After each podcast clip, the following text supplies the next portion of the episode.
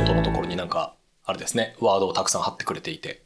ああ、まあいいなって思ったとこ。まあ、金言探そうみたいな感じで読んでたんで、まあいいな、うん、ちょっとでもいいなと思ったら全部貼るみたいな感じで読んでましたね。いくつかおすすめがあれば。まあ順番に行きますと、ナンバー8の授業の鑑定っていうので、えっと、そのクライアントにをサコンサルタントがクライアントをサポートするっていうことを旅になぞらえてるあの章があって、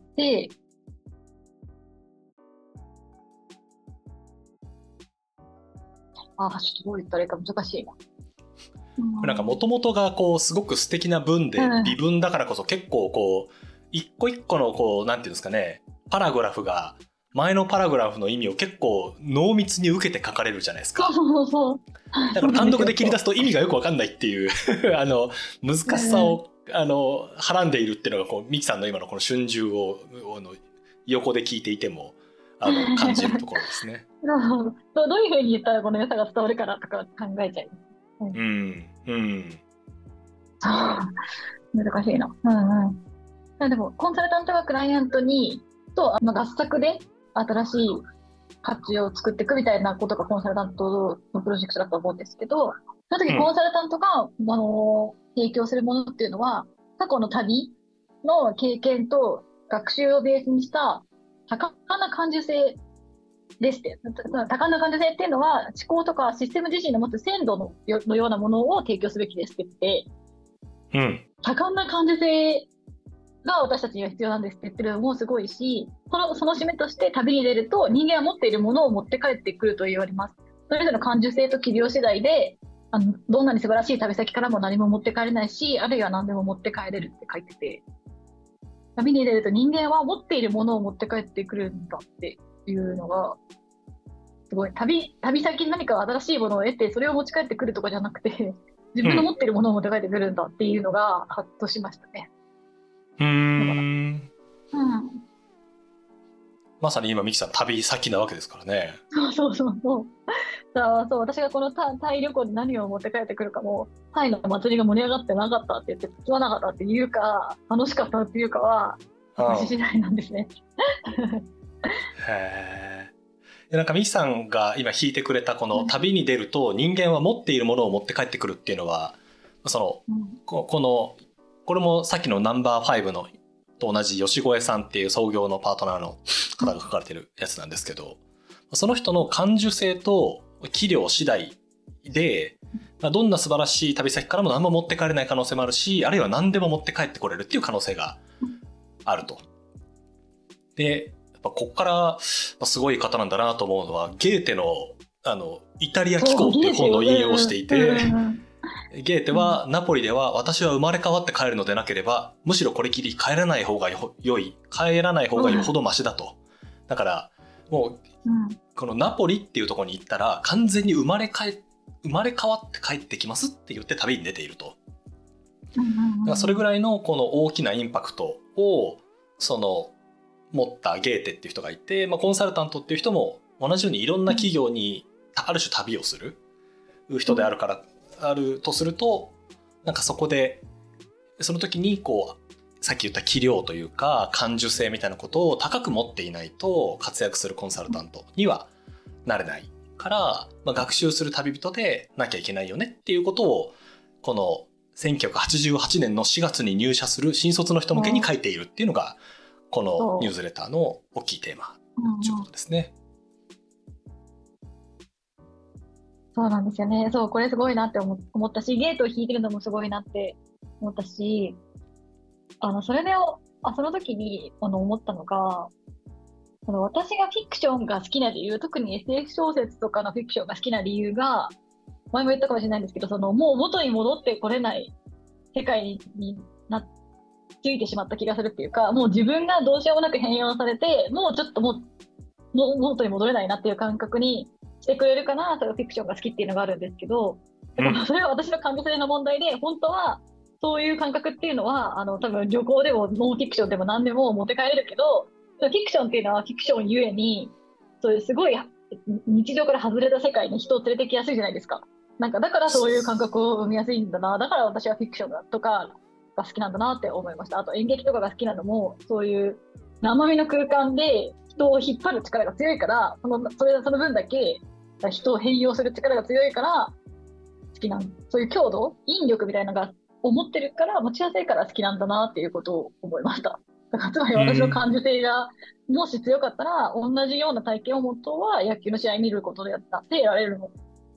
のかなってことを言ってるのかなって思いましたねこの時に。ああなるほど。それは引力の強いコンテンツっていう意味でこう演劇っていうものを捉え直してみたっていうこと？あそうそうそうそう。あつまりなんか私もそのえっと生まれ変わるみたいな体験は好き知ってるって思ったんですよ。知ってる知ってるし好きだけどそういうものはフィクションの方が得られると思ってたけど、うん、それは感受性次第なんだなって思ったっていう。うんあもっと感受性がミキさんが例えば分かんないけど5倍とか6倍あったとしたら、うん、なんなら目の前で全く知らないスポーツを見ていたとしてもいやなんかすげえって思えるんじゃないかってこと、うん、そうそう、まあごまあ、もしかしたらアンテナの方向性の話かもしれないですけどそう。あ、まあね、私のその変容感受性はフィクションに向かっているなって思いました。なんかそれすげえそうだなと思いつつなんかそういう人疲れそうだね。なんかね。何でも、うん、そうね。この8番のとこにこう今の旅人の前提になっているところとして、まあ、そのタイトルにあるより事業の鑑定っていうその、お宝鑑定団みたいに事業っていうものを鑑定をするっていうことが経営コンサルタントにとっては必要だけど、その鑑定力の根源にあるのが、まあ、2つあって1つは卓越した個別的創造的経験っていうもので、もう1つは事業の概念化の経験と。いうことの2つがめちゃくちゃ大事なんじゃないかっていうことを言っていてでこの経験っていうところがさっきミキさんが言ったこの旅に出た時にどれぐらいこう自分の中にこう持って帰れるものがあるのか、その器量とかそういうものがどれぐらいあるんだろうっけっていうところがあのすごく大事だよねっていう。でかつこの中に立体化っていう事業鑑定のポイントは立体的イメージでやるっていうのが出てくるんですけどこれがナンバー12の認識の立体化っていうのにこう続いていく一連の流れっていう感じですね。うんうん、そうですね。私このナンバー8ですごいなって思ったのがそういう経験のことを経験して経験値を食べればいいっていうふうに言ってなくてなんかシステム自身のもっと鮮度のようなものが必要って言っていてなんかその鮮度って言ってるからなんかただスタンプラリーみたいにはいここ行ったはいここ行ったはいここ行ったことあるとかじゃないその自分の中であの自分の中でちゃんとドラマチックにしておかなきゃいけないっていうことを鮮度って言ってるのもすごいなって思いました。あ、ドラマチックを鮮度。あ、そうね。まあ、ドラマチックっていうか、まあ、それは私の解釈ですけど、だからつまり、ヨーロッパを全部一回行ったことあれば OK みたいな、そういうスタンプラインみたいな話は全くしてないわけで、当たり前ですけど。うんうん、っていうことをシステム自身のもっと鮮度のようなものが必要っていうので伝わってくるのがすごいなって思いました。そうね。いや、こういう文章を書けるようになりたいよな。うん。裏にね、いろんな経験があって、それを本当ギュッてまとめてる感じがすごいしますよね。ね、鮮度っていう言葉を使うと、思考システムと鮮度って言葉を掛け合わせると、すごくうまく表現ができるなって思ったんでしょうね。うんやこれちょっと全然違う話になっちゃうかもしれないですけどこのコーポレートディレクションの創業メンバーの人たちってまああの BCG の出身で、まあ、私ももともと BCG にいたので、うんうん、その、まあ、入社した時はもう2010年代なので当然なんていうんですかそのあの人知ってるよって人はすごく限られたわけですけどなんか1970年代の報告書のパッケージとか残ってるんですよ。えー、はいはい。で見してもらうとなんかねもうすすごいんですよなんかなんてすごいっちゅうのは何を何かというとなんかこのニュースレターあるじゃないですか。なんかここに書いてあるような文章でスライドを書いていくんですよ。そうそう、それ気になってた。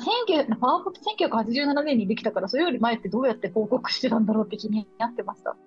あの、イメージはあの横長の普通のこう紙みたいなやつなんですけど、まあ、あの普通の横長ではあるんだ、うんうん、横長では私が見たやつは横長のやつでしたね、うんうんうん、でワードとかもあるのかな分かんないですけど横長の紙でで、うん、もちろん分析っぽいグラフとか表とかもあるんですけど、うん、なんか私が見たパッケージはなんか御社への7つのメッセージみたいな、なんか いや、御社と書いてなかったですけど、7つのメッセージみたいな、なんか熱い、熱いメッセージみたいな、私が思ったことみたいなやつが、こう、後半にどんどんどんどんって書いてあって、で、なんかまさにこ、ここには書いてあるような文言でメッセージを伝えていくセクションみたいのがあって、だからもちろんなんか市場環境がこうで、えー、とあなたたちの会社はこうなっていてみたいな、えー、なんですか今っぽいというか分析っぽいところもあるんですけど、うん、なんかこのここに書いてあるようなこと、うん、こういうトーンで書かれてる、うん、あのパッケージがあっていやなんかすげえなと思って迫力を感じた。あの記憶がありますね。さすがに立体的な認識が足りないですとかは書いてないんですけど、なんかこれから何をしなきゃいけないかみたいなことを考えた時にはこういうなんか文体というかトーンというかそれがかなりエッジがたエッジが効いて書かれてたなっていう印象があるですね。へえいいな。見てみたね面白かったな。その後なんかナンバー11の企画の本質っていうやつでも、うん、企画力とは世の中の動向と自分の頭の中の動向をつなげると企画になります。それが企画の本質ですみたいなことが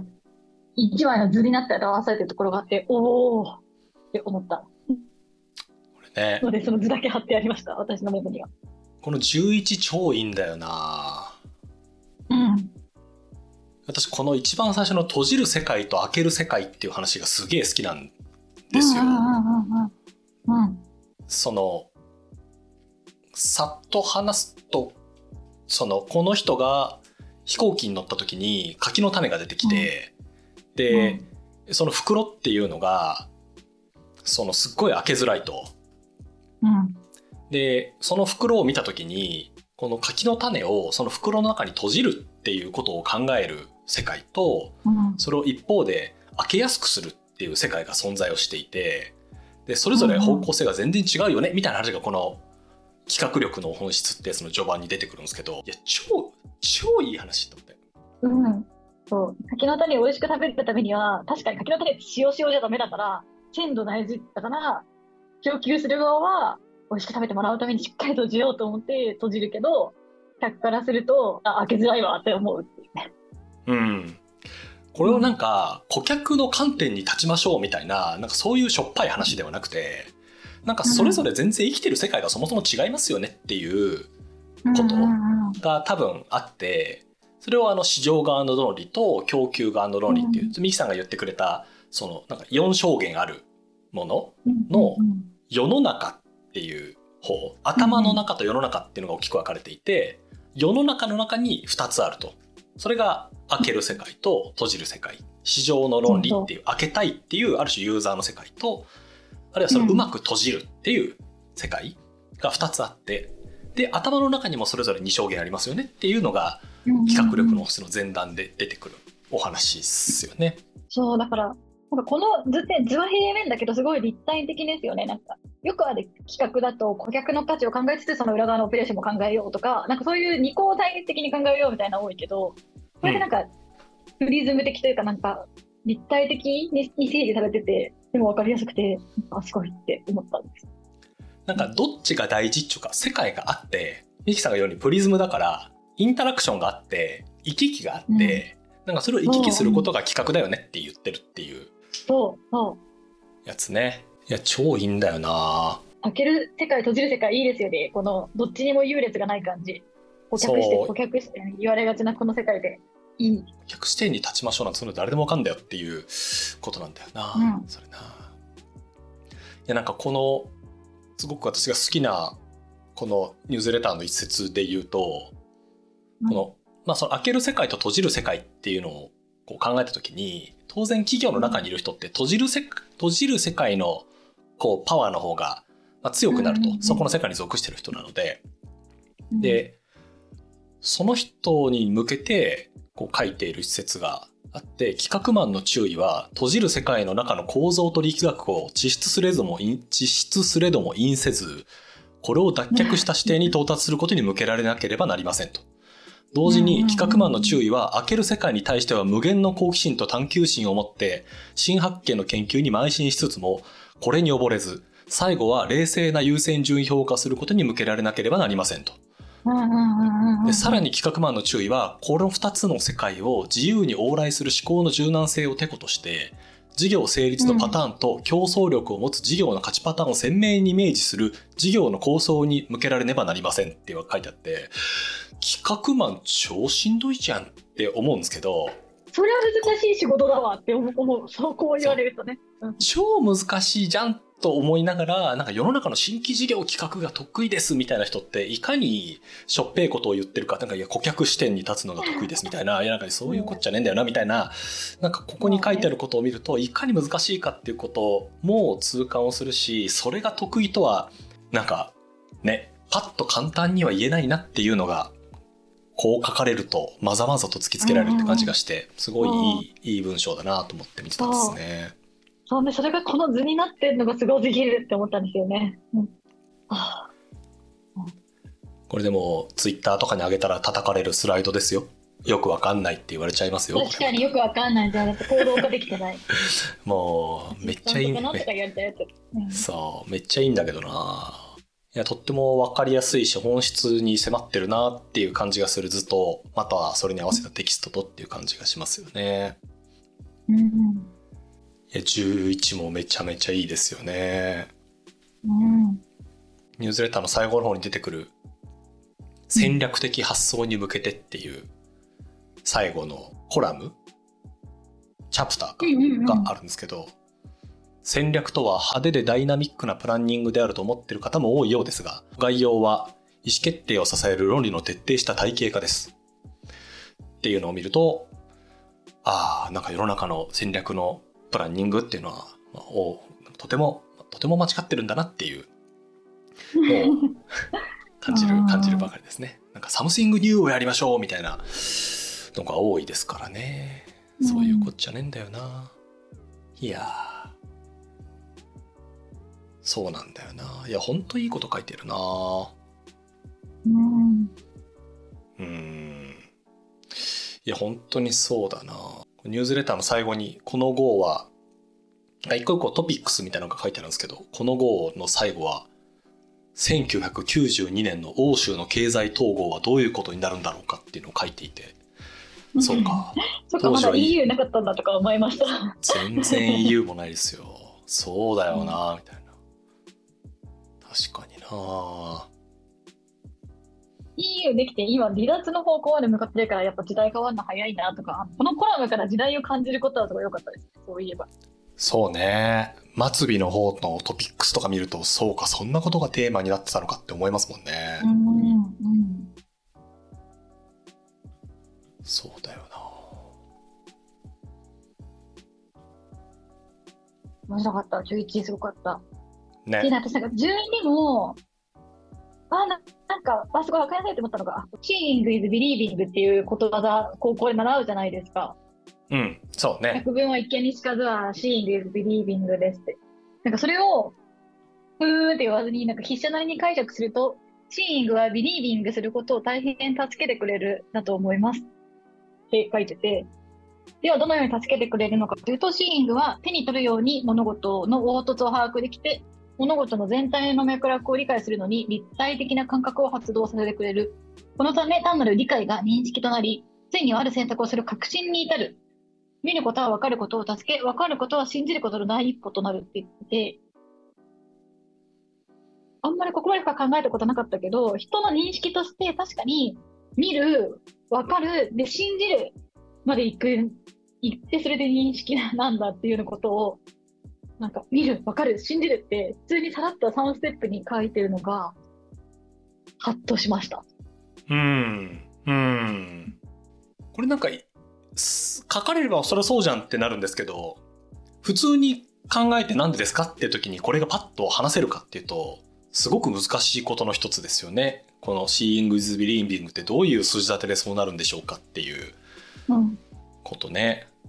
私、高校でその百聞は一見一見にしかずの英語シーングイズビリーディングですってやって、わかるわって思ったし、なんか百聞は一見にしかずってしょっちゅう私たちも使ってるし、体験した方が100回聞くより全然いいって知ってたけど、なんかその、なんでいいかって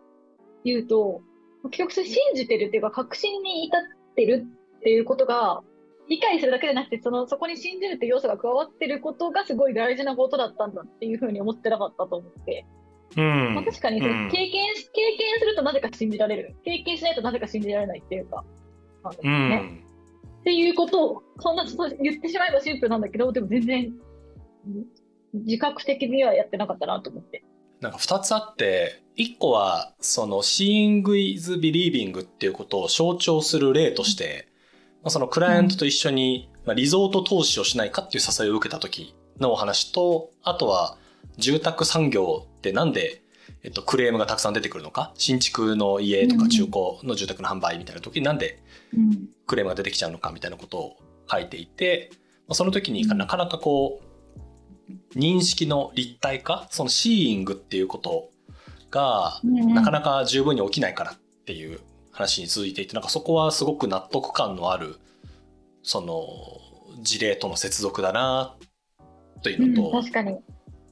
家買うときに家が建つまでその家が見えないから、うん、いざ建ってみたらやっぱ違うみたいな話が出ちゃう、みたいな事例でしたよね、うん、そうそうそう。まさにまさに、でその結局じゃあなんでシーイングがビリービングにつながるのかみたいなところがこの後半のまさにタイトルにある認識の立体化ってとこだと思うんですけどなんか結局この認識の立体化っていうのが戦略的に考えるってことのすげえ大事な一プロセスだよねっていうのを後半出てくるところだと思うんですよ。で事業戦略を作るっていう仕事にはこの認識の立体化っていうことが必要不可欠な要素として、まあ、存在をしていてなんなら一つの要素として存在をしているだけじゃなくて思考の全体を引っ張る機関車ですっていうのがこの後半に出てきて確かに確かにそれはそうだなって思いましたと。それなんでかっていうとなんか一視点から語られたいやなんか市場が大きいんで成長してるんでやりましょうみたいなのって戦略でもなんでもないじゃないですか。はい。で、なんかそれが多分いろんな視点があって、まあ立体っていうと3次元がイメージされがちですけど、まあベクトルで考えると何次元にもこう広がるとすると、なんかいろんな要素でこう見ていった時に、なんか物事が立体化していくと、なんかそこって、それが結構戦略のコアになるところってあると思うんですよ。で、うん、なんでとあるもの、とあるこれが戦略ですって言われた時に、とあるものはなんで薄っぺらく感じ、とあるものはすごくあそうだなって思うかっていうとこの立体度っていうのはめちゃくちゃいい指標だなっていうのを思ったっていうのがこう2つ目のチャンクの方。で最後の最後この認識の立体に認識の立体化ってことには2視点の発想が不可欠だよねっていうふうにしてこれ最後終わってくると思うんですけど、この2視点っていうのを多分あの次元が増えれば多分もっと視点の数は増やさなきゃいけないと思うんですけど3次元のものをこう認識するのって基本的には2視点が必要じゃないですか。目が2つ必要じゃないですか、それがいかに難しいかっていうことも同時にあの思うですねなんかな何かというと、うん、なんて言ったらいいんですかね。あの例えばよくあるなんか健康管理アプリみたいなやつあるとするじゃないですか。はいはいはいはい。で、そういう新規事業のアイデア私なんか腐るほど見たんですけど、なんか、あの、お前絶対消費者だったら使わねえだろみたいなやつを、その、うん、いや、これ絶対成功しますって言ってる企業の人とかをよく見ていて、はいはい、なんこの人はななぜ自らの消費者としての視点を捨ててしまったんだろうと思うんですけど、うん。ま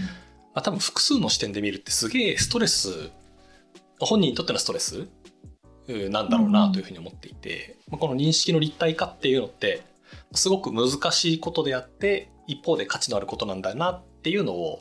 この最後の認識の立体化には二視点発想が不可欠であるっていうとこを見てめちゃめちゃ思った次第ですね。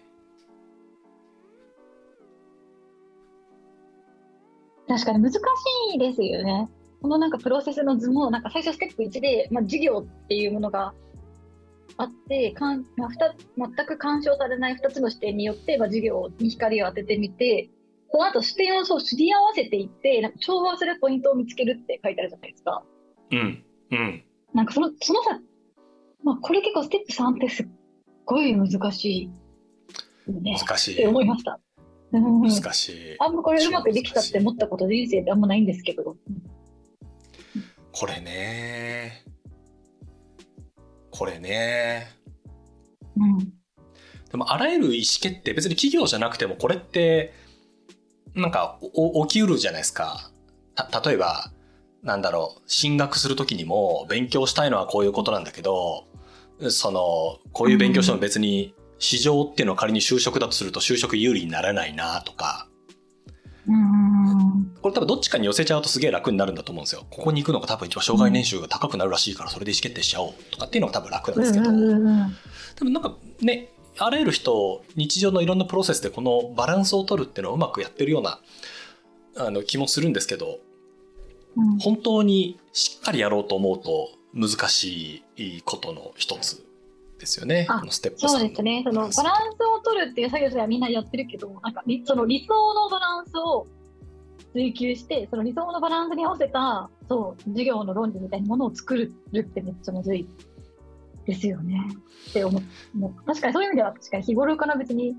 ね、市場の視点と供給の視点のバランスを取りながら生きてるみたいなところはあります。自分の中でね。うん、そうね。そうなんだよね。うんいや、このニュースレターも最後の、一番最後のチャプターのタイトルは精神の自由だもんな。うんうんうんうんうんかっこいいよな。